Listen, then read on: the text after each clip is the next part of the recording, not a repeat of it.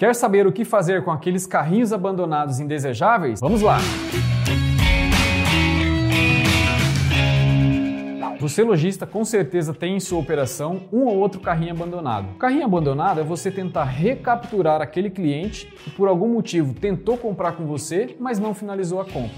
Nós temos aqui dois cenários. Nós temos o carrinho abandonado com identificação e o carrinho abandonado sem identificação. Primeiro, tenta entender o porquê que esse cliente não fechou a compra com você.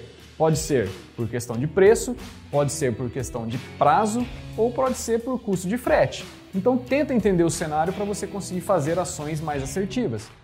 Quando nós falamos de carrinho abandonado com identificação, é aquele carrinho onde você consegue saber quem foi o seu cliente ou quem foi o comprador. Você tem ali o e-mail dele pelo menos, certo?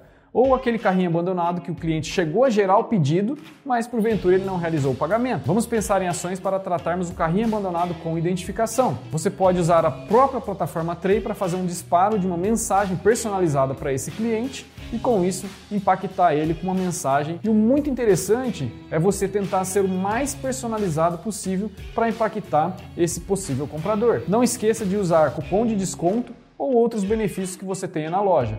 E lembre-se, data de validade sempre, pois você não pode deixar um e-mail de tratamento de carrinho abandonado sem que você tenha uma data limite para que aquilo seja concluído. Senão você abre muito o tempo e você não pode dar tempo para quem precisa comprar e fechar essa compra o mais rápido possível. Um ponto importante: trabalhe muito bem as suas mensagens. Quanto mais personalizado, melhor será a sua chance de conversão de venda.